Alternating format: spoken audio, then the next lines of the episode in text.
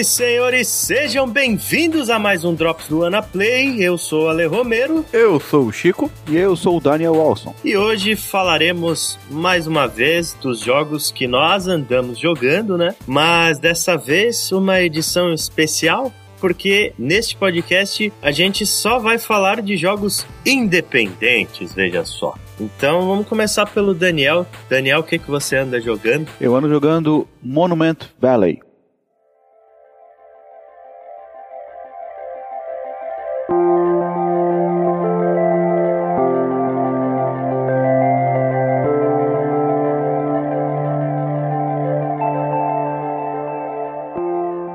Um jogo que foi lançado para dispositivos mobiles, né, como o iOS, Android também saiu. Só, né? Não saiu para PC, não, para PC não. console nada. Não PC não. Existe alguns rumores que talvez saia pro PS Vita também. Né? O Monument Valley é um é um puzzle, um game de puzzle desenvolvido pela Us2, é uma empresa aí que só trabalha com aplicativos para iPhone, né, desde 2007. E eles tinham um joguinho chamado Whale Trail, é um joguinho bem infantil, assim, de uma baleiazinha lá, que uhum. até teve bastante downloads, mas não tem nada a ver com esse novo, esse novo game que eles lançaram aí. Né? Sim. No, no Monument Valley, você joga com uma, uma menina, uma princesa chamada Ida, e ela precisa atravessar alguns labirintos, assim, com formatos, assim, impossíveis, né? A melhor coisa que lembra esse jogo, assim, que você pode é, ter uma ideia de como que ele é, é lembrar do, das, dos desenhos de M.C. Escher. Aqueles desenhos em uhum. que umas escadas viram, pela perspectiva, viram outras coisas assim malucas, né? Uhum. Então ele é muito inspirado nisso aí. O jogo é todo em, é isométrico, né? E baseado. E a solução dos puzzles é baseada em, em ilusão ótica, assim. Em você mover a perspectiva do, do, do cenário para que de alguma forma o personagem, que é a Ida, né, possa avançar através do, do daquele cenário ali. O jogo ele, ele tem algumas, algumas características assim é, que lembram um pouco o Fez também, porque o Fez também ocorre isso, de você mudar, né? Só que no Fez você muda a câmera inteira, né? enquanto que no Monument Valley se move apenas o prédio onde ela tá, onde está o labirinto onde ela tá, onde ela tá, né? Ele lembra também um uhum. pouquinho o jogo Echo Chrome que foi lançado pro PSP e pro PS3 há um tempo atrás, também baseado né, nesses desenhos do Asher, né? E tem mais um também que saiu para PC chamado The Bridge, que também tem a mesma mesma ideia. Assim. Ah, o The Bridge eu joguei um pouquinho. O jogo maluco. é, exatamente, ele tem uma. É, então, ele, ele é um jogo também que me. Aqui jogando me lembrou também é, Journey, pela, pela minimalismo dele, sabe? As cores são bem, bem primárias, assim, mas são, é um jogo bonito. Em primeiro lugar, é um jogo muito bonito mesmo de, de, de, de, de se ver, assim, né? E, e os comandos são bem simples, né? Você apenas vai tocar dando com o toque, né, vai avançando o personagem e algumas estruturas do cenário vão se movendo, pode se mover ou podem ser giradas, né, conforme uh, a necessidade. O mais legal é, é, é você certo. ter realmente uma visão perspectiva diferente, assim, na hora de tentar resolver o, os puzzles, né? E principalmente de do que você, aparentemente é impossível, ele se torna ali a, a, o modo como resolver a, o quebra-cabeça. Como é a dificuldade? Ele é um jogo difícil, os puzzles são tranquilos de fazer? Não, cara, olha, eu, eu não terminei ele ainda, mas aparentemente até agora ele tem ele, ele não, tá, não tá exigindo muito. Por exemplo, existem jogos, existem outros puzzles lançados para iOS, tá? Que eu considero bem mais complicados, como o The Room, The Room 1 e 2, né? Tem, tem quebra-cabeças bem, bem assim, se, tem que puxar bastante, né? E outro que eu achei que é bastante complicado foi o Ear, Ear Walk. É, esse Ear Walk eu precisei até de, de um guia para poder avançar, porque ele não dá indicação nenhuma assim, né? Então você fica meio perdido. Mas no Monument Valley, ele não não é tão difícil não, cara. Praticamente você logo começa a entender a mecânica dele e já sabe onde tem que mudar ali a perspectiva para poder se resolucionar, né? Entendi. No jogo não existe inimigo, existe só uns, uns, uns corvinhos lá que, que às vezes aparece para impedir que a ida vá em alguns lugares, né? E às vezes esses, esses corvos estão andando para para cá, então você tem que esperar ele, ele andar para um lado para outro para poder liberar o caminho dela. Pelo que eu tô vendo, ele faz você pensar de uma forma meio diferente, né? Por causa desse lance de mudar a perspectiva de acordo com uma ilusão de ótica. Exatamente. Ele, você, por exemplo, algumas escadas você pode mover e elas e, e, ela, e, antes, e elas mudam o nível do, do, do andar onde ela tá, por exemplo, sabe?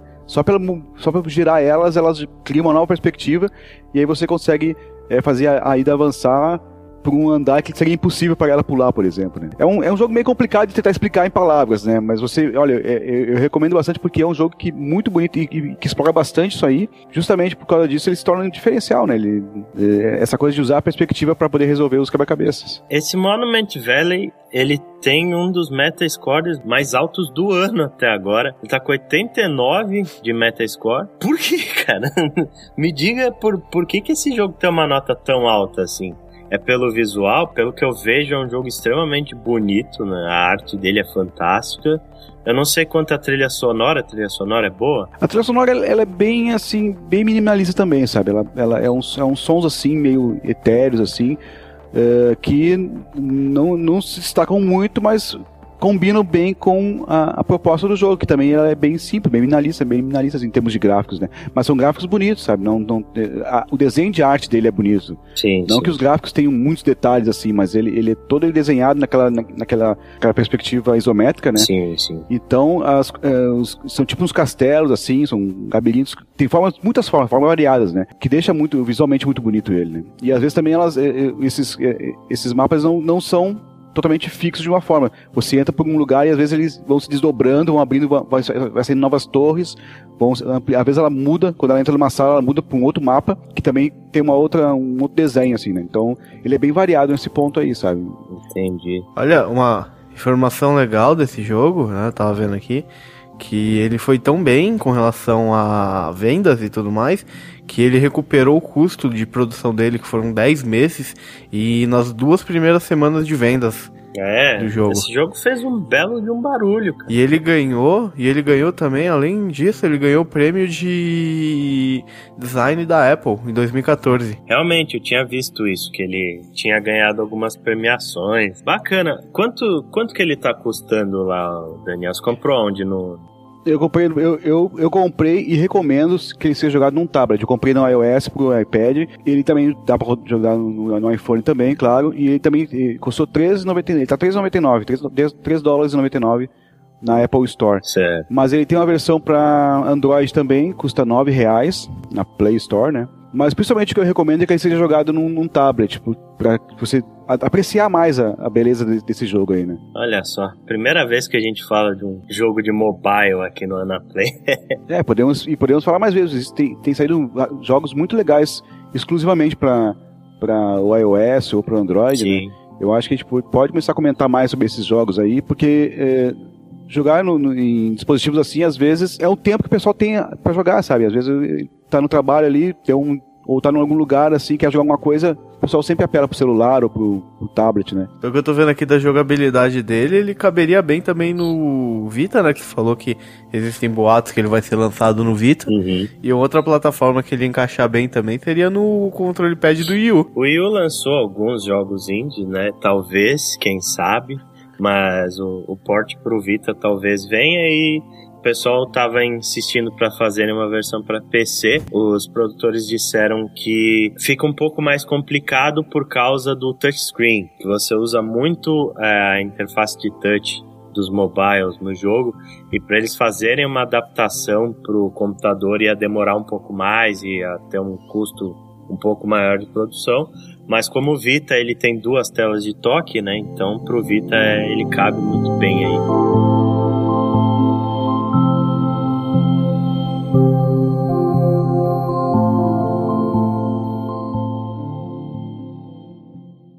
Beleza. Chico, o que, que você anda jogando? Cara, eu terminei um jogo chamado Steam World Dig.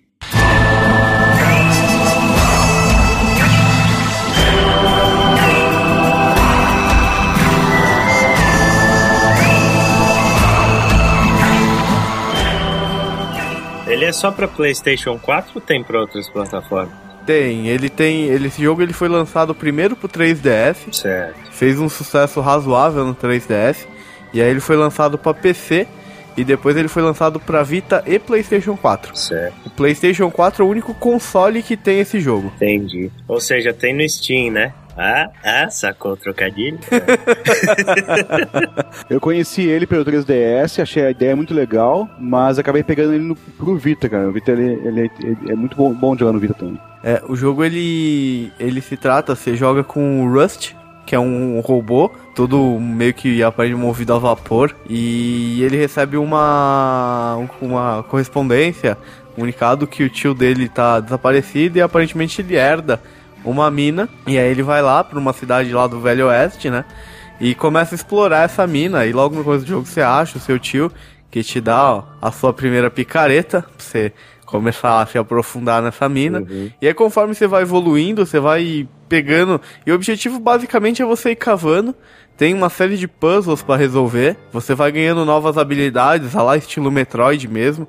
Essas habilidades te dão, permitem ter acesso a algumas áreas. Ele é estilo Metroidvania nesse jogo aí. Isso. Só que a diferença é que todo você pode acessar toda a parte do cenário, só que a diferença é que você sempre vai para baixo, basicamente. Uhum. Você sempre vai cavando e aí você vai coletando dinheiro. Com esse dinheiro que você coleta, pegando os metais preciosos, você vende ele dentro da cidade, sempre consegue voltar para a cidade. E conforme você vai passando as partes do jogo, né, os, as telas, eles é dividido em três, três cavernas, né, três partes maiores, e dentro de cada uma dessas três partes ele tem três é, cavernas dentro delas que existem alguns puzzles, como se fosse um sub... O puzzle é como se fosse um chefe. Tá, são três grandes áreas, cada uma com três sub-áreas dentro. Isso. Certo. E, e, ele tem, e ele tem também um, um lance interessante que quanto mais é, fundo você cava, né, ele vai é, exigindo que, a sua, que você dê mais picaretadas para poder cavar, né? O solo vai ficando mais duro, como se fosse isso. Isso, vai tendo uns outros exatamente. tipos de aí, pedra. Aí chega um ponto que te obriga a, a usar uma ferramenta nova, a obter uma ferramenta nova para poder continuar cavando. Legal. É, e aí você tem inimigos também na caverna e tudo mais. E conforme você vai pegando essas pedras, você vai ganhando dinheiro e aí você compra ou, ou armas novas, né? Por assim dizer, picareta nova, tipo lanterna, escadas e várias coisas, itens que te ajudam na exploração da caverna. Certo. Sim, o jogo ele foi desenvolvido por uma empresa da Suécia, é uma empresa chamada Imagine Farm Games. A empresa tem mais ou menos 12 funcionários, inclusive se você entrar no site da empresa, é muito legal a parte do quem somos. E cada, cada um dos funcionários da empresa tem um avatar lá explicando o que, que o cara faz na empresa. com o cara dele. Achei isso muito legal. A Suécia, né? aliás, que é um berço muito grande de desenvolvedoras, né? Uma que isso. a gente, inclusive, comentou é a Starbreeze. A Starbreeze é da Suécia fez o Brothers e diversos estúdios suecos eles vêm se destacando no universo dos indies aí. E o legal desse jogo é que, ah, tipo, normalmente você pensa assim, ah, um jogo de cavar e tal, ele não tem história e tal. Não, mas o jogo ele tem uma história muito bacana. Uhum. Porque conforme ele tem, o robô ele tem uma motivação para ir cavando para descobrir o que que tá acontecendo na mina. Por que que, que aconteceu com o tio dele e tal. E, e ele tem, eu não vou, pra não dar spoilers, né? Mas ele tem toda uma analogia que lembra muito o Homem de Lata, o Alice no País das Maravilhas. Não, não é Alice no País das Maravilhas, é o, é. o Mágico de Oz. Mágico de Oz. Sim. Aí você vai no decorrer do jogo, aí chega num ponto que você se liga nessa analogia do jogo. É muito bacana isso. O jogo também tem uma característica é, bastante viciante, né, Chico? Eu, pelo menos, se comecei a jogar ele e não, não queria largar, porque cada vez que você quer descer mais, é, é, cavar mais fundo e descobrir mais coisas, né? Ele instiga a sua curiosidade, pelo que eu tô vendo, porque você você vai cavando e vai descobrindo coisa nova e vai liberando coisas da história. Então eh, você tem um Sim. motivo para cavar, né? Não é? Não, você vai cavando e além de tudo você vai ganhando habilidades novas e aí você fica curioso para saber qual, porque as habilidades são muito diferentes uma da outra. Você ganha uns, meio que uns poderes novos assim. Cara, eu quando eu peguei esse jogo eu não conseguia parar de jogar. Uhum. Se não me engano ele tem umas 8, 9 horas de gameplay, um pouco menos até que isso. É, é longo. E, depende muito do jeito que você joga. Se você joga querendo explorar tudo ou se você vai direto que nem uma vaca louca. Certo. Mas ele é, é, é, muito divertido, não é um jogo difícil, mas é muito viciante. Você pega esse jogo e você não, você não consegue parar. Quando eu terminei o jogo, tipo, foi muito surpre surpresa, assim, pra mim, porque eu não imaginei que o jogo tivesse, assim, um final, assim, sabe? Uhum. E é um final bacana? É, eu gostei do final. Não é nada fora do assim, mas é bem bacana. E é aí que rola toda a parte da analogia. O interessante dele também é que você que cria os, os checkpoints, né? Tem um momento lá que você ganha um teletransporte, né? E você pode comprar e instalar esse teletransporte ao longo da, sua jornada ali dentro da mina, né? Então, você não pode nunca esquecer de levar pelo menos um teletransporte junto, porque você avança muito, né? O ideal é colocar um teletransporte para poder voltar para a superfície, senão se você morre, volta lá na última vez que salvou, né? E, e esses teletransportes, eles são limitados ou são ilimitados? Não, São ilimitados, mas precisam ser comprados, né? É, Ah, você você precisa precisa comprar comprar, e você custam- tem. Você só consegue carregar um por vez. Legal. A partir do momento que você usa, você tem que voltar pra cidade e comprar outro. Eu, eu gosto desse estilo de checkpoint um pouco mais controlado, por assim dizer, né? Como era, por exemplo, no Resident Evil e tal, com os Ribbons. Ele te dá, te força a planejar um pouco como é que você vai utilizar aquilo, ao invés de ficar salvando a cada passo que você dá, né? Exatamente, mas também, também criam, às vezes criam uns problemas, porque eu teve uma hora que eu, que eu não eu tava sem trans- transporte, né? E fui a- indo cada vez mais fundo, mais fundo, eu, pá, como é que eu vou voltar pra superfície agora, né? Quer dizer, cria, cria uns- uma tensão assim no jogo por causa disso, né? Felizmente eu acho que enquanto, enquanto uma fase lá, e algumas fases, elas, por elas mesmas, elas já fazem tu voltar, voltar pra, pra superfície, É. né? Sempre que você muda de uma. São as três áreas. Sempre que você passa de uma área pra outra, no início dessa área sempre tem um acesso de volta pra Isso, cidade. É, é, ela libera um acesso direto pra, pra, pra, pra cidadezinha. né? E uma coisa curiosa é que. Curiosa não, né? Mas uma coisa do jogo é que toda vez que você morre, né? Se você se planeja mal, isso eventualmente pode acontecer porque o seu robô não é muito forte, tem uns inimigos que são relativamente chatinhos, assim. Uhum. Eles acabam te pegando surpresa, tem uns que explodem, tem uma variedade até que razoável de inimigos e armadilhas ali no cenário. Então quando você morre, tudo que você tava carregando é, fica no lugar onde você morreu. E você tem que correr até lá pra pegar. E a quantidade Realmente, de é. pedra e pedra Estilo Dark preciosa Souls, e tal. assim. Estilo É. Dark Souls, né? Fica a sua Estilo Dark poça, Souls. fica a sua poça de, de óleo no lugar onde você morre.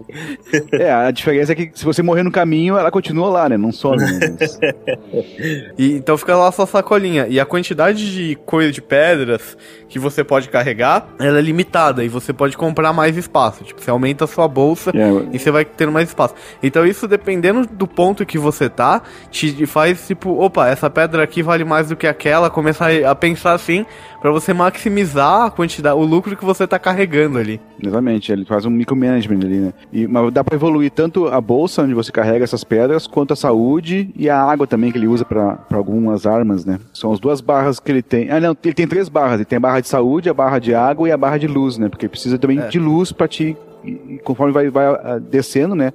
Você leva uma lâmpada lá e chega um ponto que termina o óleo dela, não sei o que. Aí você tem que ou voltar pra superfície comprar mais, ou achar algum. Ou achar mais um óleo. cenário, algum lugar que te dê algum. pra acender mais a lâmpada. Mais tempo. Caramba, o joguinho é complexo, hein? Eu achei que ele era bem simples. Não, ele é bem complexo, sim, cara. Bem complexo. É. Não, ele tem bastante coisa. Tipo, esse lance da água, o que acontece? É. Ele. Tudo com o Steam, é, o Word não é à toa. Tipo, tudo funciona meio que a vapor. É meio steampunk. É, é steampunk total. Então, por exemplo, um exemplo assim, tem uma hora que você pega uma habilidade que ela te dá um super pulo. Só que pra usar esse super pulo, ele gasta vapor, ele gasta essa água. Certo. Então você carrega e ele dá um pulo super alto. Só que aí vai um tecão dessa barra de água aí.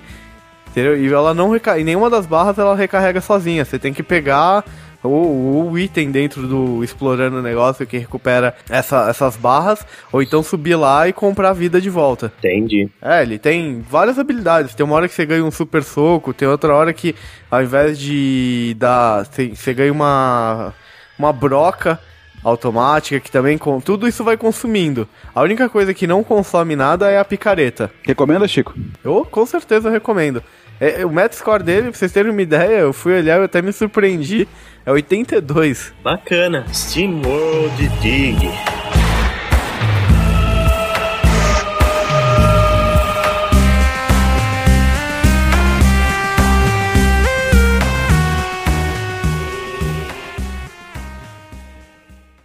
Para fechar aí a nossa tríade de jogos indies desse Drops, eu vou falar de Super Time Force.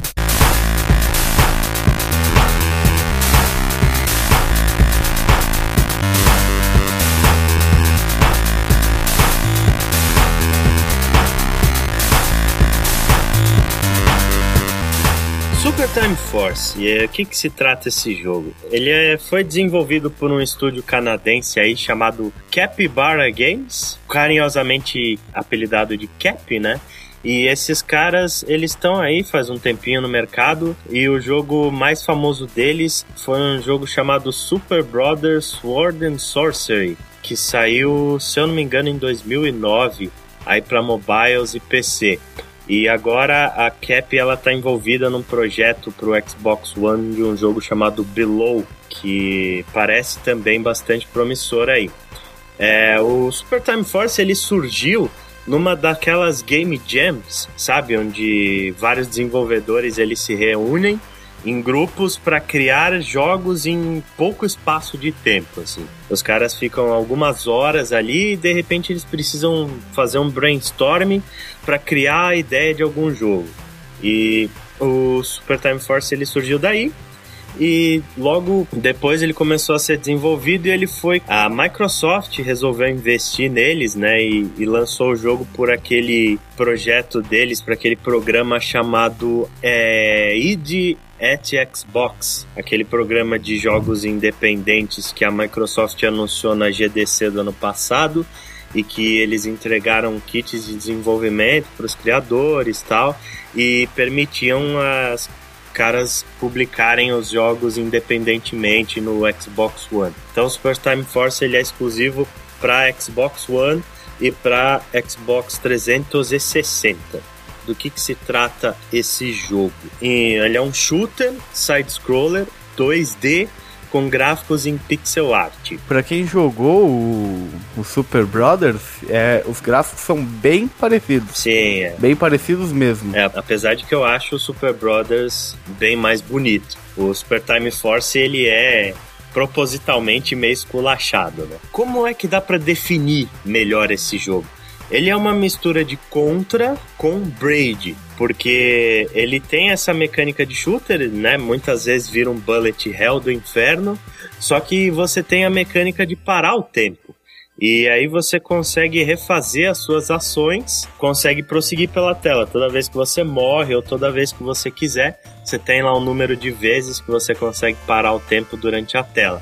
E o legal é que quando você para o tempo, o seu personagem anterior, né, por assim dizer, ele continua executando a ação. Então você para o tempo, volta um pouco e executa uma nova ação, você fica como se tivesse uma cópia sua é, executando a ação que você fez anteriormente. E você pode fazer isso quantas vezes você quiser. Então você enche a tela de personagem, cara. É, é, muito divertido. Ah, isso, isso, isso faz muita parte da estratégia do jogo, da jogabilidade dele mesmo. Totalmente. Por exemplo, você matar um chefe às vezes. Tipo, você vê que não dá tempo de você matar com um cara só. Exato. Aí você vai voltando no tempo, voltando no tempo para adicionar cara dando tiro ali. E às vezes quando você vai ver no final, você matou o chefe em um segundo. É, exatamente. Eu vi que ele é, ele é, bem frenético, assim, a ação dele é bem frenética. Ele consegue se, se, se, se entender com, com tanto personagem jogando, assim, com tanta coisa acontecendo na tela. É, tem alguns momentos que vira uma zona do inferno. Mas na maioria das vezes você consegue, sim. Se você for bom de planejamento, assim, você consegue fazer as coisas direitinho. Porque existe um outro porém, que beleza, até aí o jogo ele não seria tão difícil, mas ele tem uma coisa que ele obriga você a usar essa estratégia do tempo, que é você só tem 60 segundos para passar uma tela. Uhum. Todas as telas têm um timer de 60 segundos e você tem que chegar no final antes que o tempo acabe, porque se o tempo acabar, você morre. Então, você muitas vezes tem que voltar no tempo, como o Chico falou lá dos chefes. Não vai dar tempo de matar um chefe se você ficar dando tiro normal nele. Então, você tem que ficar voltando várias vezes no tempo e adicionando personagens atirando aqui, ali naquele chefe para você conseguir matar aquele cara mais rápido. É, obviamente você tem algumas coisas espalhadas no cenário que te dão uma ajuda, né? Senão ia ser difícil pra cacete. Você tem é, algumas moedinhas que adicionam 10 segundos no tempo e você tem umas coisas que ficam meio escondidas que elas deixam o tempo um pouco mais devagar. É, essas coisas escondidas você só consegue ver quando você rebobina o tempo. Isso, quando você dá para o tempo e rebobina um pouco, aí você consegue enxergar. Então às vezes não, não é tão fácil assim. O jogo ele tem uma veia humorística muito forte. O, ca o cara por trás da equipe é, é um cientista chamado Dr. Ripitsky, que é, é muito engraçado o começo do jogo, né? Porque ele pega e inventa uma máquina do tempo. Esse Dr. Ripitsky ele tem um tapa-olho, né? Ele, ele é caolho ele tem um tapa-olho. Aí ele inventa uma máquina do tempo. Assim que ele inventa a máquina do tempo, aparece a versão dele do futuro com dois tapa-olhos, um em cada olho. e aí ele. E aí ele fala que o mundo se tornou um caos por causa dos robôs e não sei o que, da máquina que ele inventou. E aí é por isso que ele faz essa equipe Super Time Force aí para poder consertar os erros e salvar a humanidade que tá nas desgraças dos robôs. E o, outra coisa bacana é que o jogo ele te fornece três personagens no começo. Um é o Jean Rambois, que é um que é um cara especialista em arma pesada e tal. Cada um tem o seu especialzinho segurando o, o botão de tiro.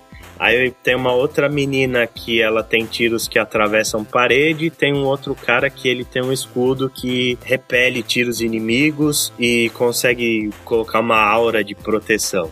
E aí, conforme você vai passando pelas fases do jogo, você vai é, conseguindo outros personagens que têm tiros diferentes, habilidades diferentes. Então, to, o jogo inteiro tem uma puta estratégia, cara. Muitas vezes um personagem não serve para ação que você quer executar, aí você tem que retornar no tempo, colocar outro personagem.